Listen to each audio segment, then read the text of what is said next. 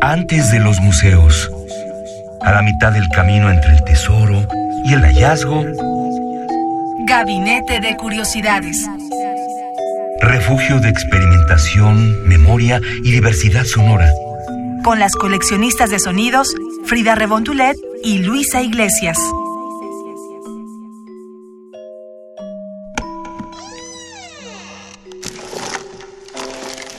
Etnografía sonora. Bienvenidos a Gabinete de Curiosidades en una emisión más aquí por Radio UNAM 96.1 de FM. Una experiencia sonora es la que queremos que tengan hoy. Yo soy Frida Rebontulet y hoy escucharemos un audio particularmente especial. Esto se llama Piedra de Sol, que fue una ponencia del maestro Eduardo Matos Moctezuma, destacado antropólogo y arqueólogo mexicano por decir lo menos. Esta conferencia se realizó el 13 de agosto de 2013 en el Colegio de México, en el Colmex, y es posible revivir este audio gracias a Descarga Cultura, quien con todo su equipo de trabajo como siempre lograron grabar esta conferencia digna de preservación y de reescucha. En esta conferencia nos escribe todos los detalles del hallazgo del mal llamado calendario azteca. Ustedes que saben de ello, cuéntenos sus opiniones, lo que han investigado tal vez, o si no lo sabían, díganos cuál es su opinión, qué es lo que piensan de este audio que van a escuchar en unos momentos. Y también nos va a hablar sobre el posterior descubrimiento de la Coatlicue. En esta conferencia, el maestro Matos Moctezuma también hace un rastreo de todos los lugares en los cuales se fueron ubicando estos monumentos prehispánicos. Hace una recopilación, comenta cuáles han sido los estudios que han realizado investigadores de distintas latitudes y periodos históricos desde el punto de vista estético y matemático también, para poder brindar pues estas interpretaciones integrales sobre la piedra del sol. Así que los invito a que acabando de escuchar este audio puedan ir al sitio web descargacultura.unam para que puedan terminar de escuchar esta primera parte y también descargar la segunda de esta grabación que pues es importante por su contenido y que si quieren tener la liga completa y los detalles, pues también los invito a que nos sigan en Twitter arroba gabinetec y ahí encontrarán la liga de estos dos audios para su mejor acceso. Y por mi parte es todo. Quiero que más bien lo escuchen a él. Así que arrancamos este gabinete de curiosidades, Piedra de Sol. Nos vamos a remontar al año de 1790. ¿Qué ocurrió en ese año? Resulta que había un buen virrey, que era el segundo conde de Revillagigedo. El conde de Revillagigedo, que además fue uno de los mejores gobernantes de la Nueva España, un hombre que hizo muchísimo en el poco tiempo que gobernó, y total, que este hombre nos remozó la ciudad prácticamente. Entonces, Revillagigedo se le ocurre empezar obras en la Plaza Mayor, lo que conocemos como Zócalo, y empieza por mandar a emparejar esta plaza y hacer ciertas atarjeas y salidas de agua, etcétera. Recuerden que en la parte sur de nuestro zócalo, allí corría una acequia, ya desde la época de Tenochtitlan, ¿no? Se había permanecido esa acequia. Y entonces él manda a que se hagan estos emparejamientos y demás, están en eso, cuando ocurre que el 13 de agosto de 1790 aparece precisamente la Coatlicue. Es decir, estas coincidencias no tienen nada de mágico ni nada de esto, simples coincidencias curiosas de que en un momento dado, en el mismo día que había caído Tenochtitlan años atrás, de repente empezaba ese retorno de los dioses. Entonces aparece esta deidad. Pero el hecho es que el mismo año el 17 de diciembre de 1790 las obras continuaban. Se ve que estas obras empezaron pegadas a que hoy es Palacio Nacional, entonces Palacio de los Virreyes, y que iban avanzando hacia el poniente. Resulta que el 17 de diciembre de ese año aparece una segunda piedra. Entonces, tenemos dos fuentes que nos hablan del hallazgo de estos monumentos. Una de ellas se debe precisamente a don José Gómez. ¿Quién era este señor José Gómez? Era un granadino. Había venido de allá, de su natal Granada, a la Nueva España, y rendía sus servicios en el Palacio Virreinal. Él era alabardero. Él había nacido en 1732 y murió en 1800. Pero este hombre tenía la costumbre de llevar un diario y unos cuadernos. Y era un admirador tremendo del virrey. Iba notando todo lo que a su parecer era sobresaliente y destacado de las obras que había emprendido, que emprendía Revillagigedo, el segundo conde. Y entonces podemos leer en su diario lo siguiente.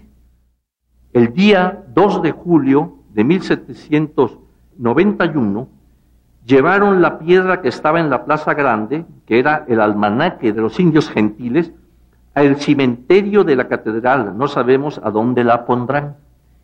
¿Qué nos está diciendo aquí?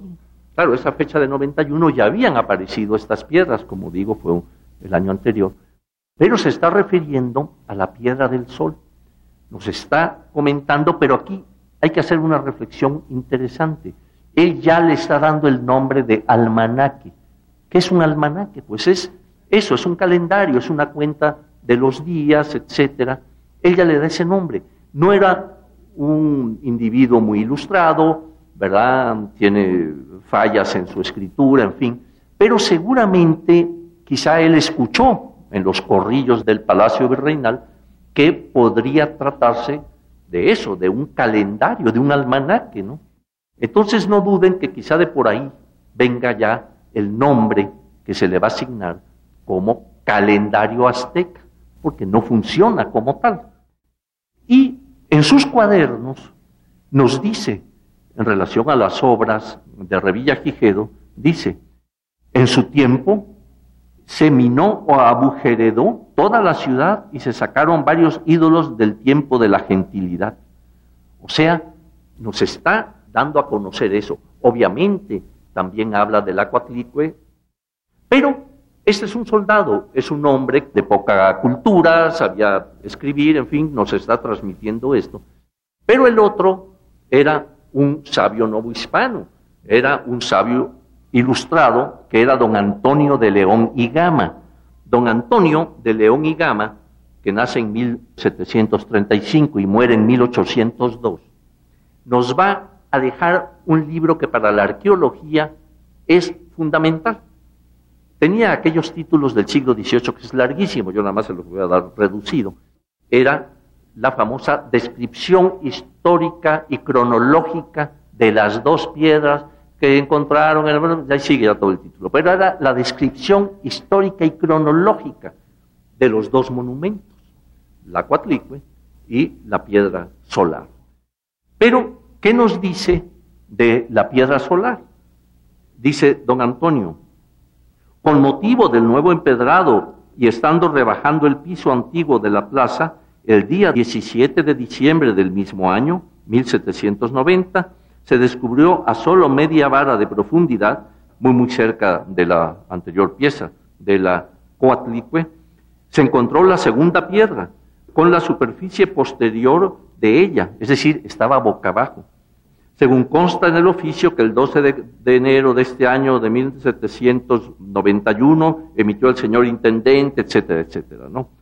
O sea, nos está dando ya la noticia de que está apareciendo este monumento. Y agrega, esta segunda piedra, que es la mayor, la más particular e instructiva, se pidió al excelentísimo señor virrey por los señores doctores y maestros don José Uribe, canónigo penitenciario y prebendado doctor don Juan José Gamboa, comisarios de la fábrica de la Santa Iglesia Catedral, de la fábrica. Gabinete de Curiosidades. Y aunque no consta haber formalizado este pedimento por billete o en otra manera jurídica, ni decreto de donación, se hizo entrega de ella, de la piedra, de orden verbal de su excelencia, de Villagigedo, a dichos señores comisarios, según me ha comunicado el señor corregidor intendente, bajo la calidad de que se pusiese en parte pública donde se conservase siempre como un apreciable monumento de la antigüedad indiana. Entonces, tenemos pues este interés en que se preserve este monumento. Entonces uno se pregunta, bueno, van a colocarla en el costado de la catedral. Entonces, esta piedra, pues, va a ser empotrada en la torre poniente de la catedral. Y ahí va a permanecer cerca de un siglo. Nada más que antes tenemos datos del mismo siglo XVI de que la pieza estaba a la vista. Y entonces fíjense lo que dice un cronista, el dominico Fray Diego Durán. Fray Diego señala lo siguiente. Esta piedra, ¿verdad? La una de las cuales vimos mucho tiempo en la Plaza Grande junto a la sequía, donde cotidianamente se hace un mercado, frontero de las casas reales, enfrente del Palacio Virreinal donde perpetuamente se recogían cantidad de negros a jugar y a cometer otros atroces delitos, matándose unos a otros, de donde el ilustrísimo y reverendísimo señor don Fray Alonso de Montúfar la mandó enterrar, viendo lo que allí pasaba de males y homicidios, y también a lo que sospecho fue persuadido la mandase quitar de allí a causa de que se perdiese la memoria del antiguo sacrificio que en ella se hacía. Entonces, pues, interviene precisamente don Alonso de Montúfar, segundo arzobispo de México, para tratar de que se quitara por todos estos hechos que estaban aconteciendo ahí, nos dicen que hasta homicidios y demás, ¿no?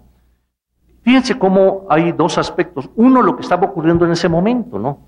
Estos homicidios, mal uso, había ahí cosas.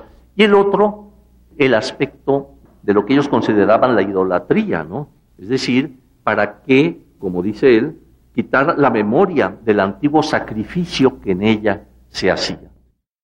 Entonces, vemos que ocurre esto y simple y sencillamente se manda a enterrar. Esta pieza pensamos que obviamente estuvo formando parte de algún templo prehispánico, es decir, quizá en el Templo del Sol, quizá en algún otro, en fin.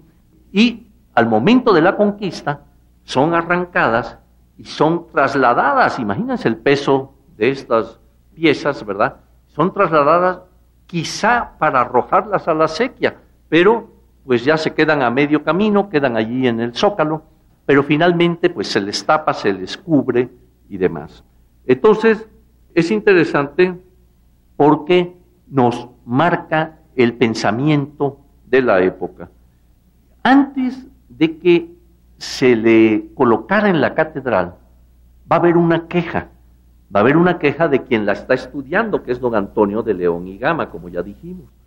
Resulta que aparentemente no hay mayor movimiento, la pieza está ahí colocada, ya la han sacado, ya la han arrastrado cerca de la catedral, pero aparentemente no se toma una decisión.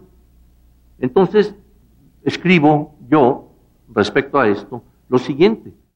Debió de pasar algún tiempo en el atrio de la catedral, a donde se trasladó inmediatamente. Eh, inicialmente, pues el mismo León y Gama se queja por carta del 30 de agosto de 1795, ya cinco años de haber sido encontrada, con don Andrés Cabo, jesuita expulsado a Italia, de que la querían sepultar, esta pieza otra vez, querían sepultarla con la parte labrada hacia abajo. Había aparecido con el grabado que vieron boca abajo, ¿no?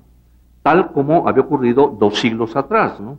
Por lo que acudió ante el canónigo de la catedral, José Uribe, acude a, este canónigo de la catedral haciéndole ver que en algunos países europeos, como Italia, era mucho lo que se gastaba para recuperar los monumentos antiguos y que en cambio aquí se abandonaban los encontrados, que eran, y cito a, a León y Gama, únicos en su especie para ilustrar la historia mexicana que estaba tan oscura.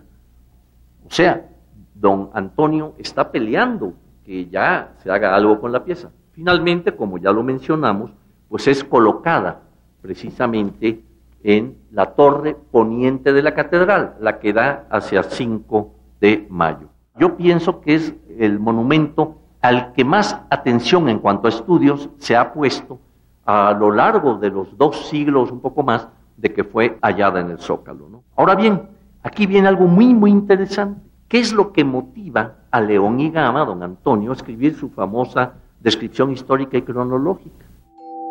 Radio UNAM presentó Gabinete de Curiosidades. Refugio de experimentación, memoria y diversidad sonora. Dispara tu curiosidad en la próxima emisión.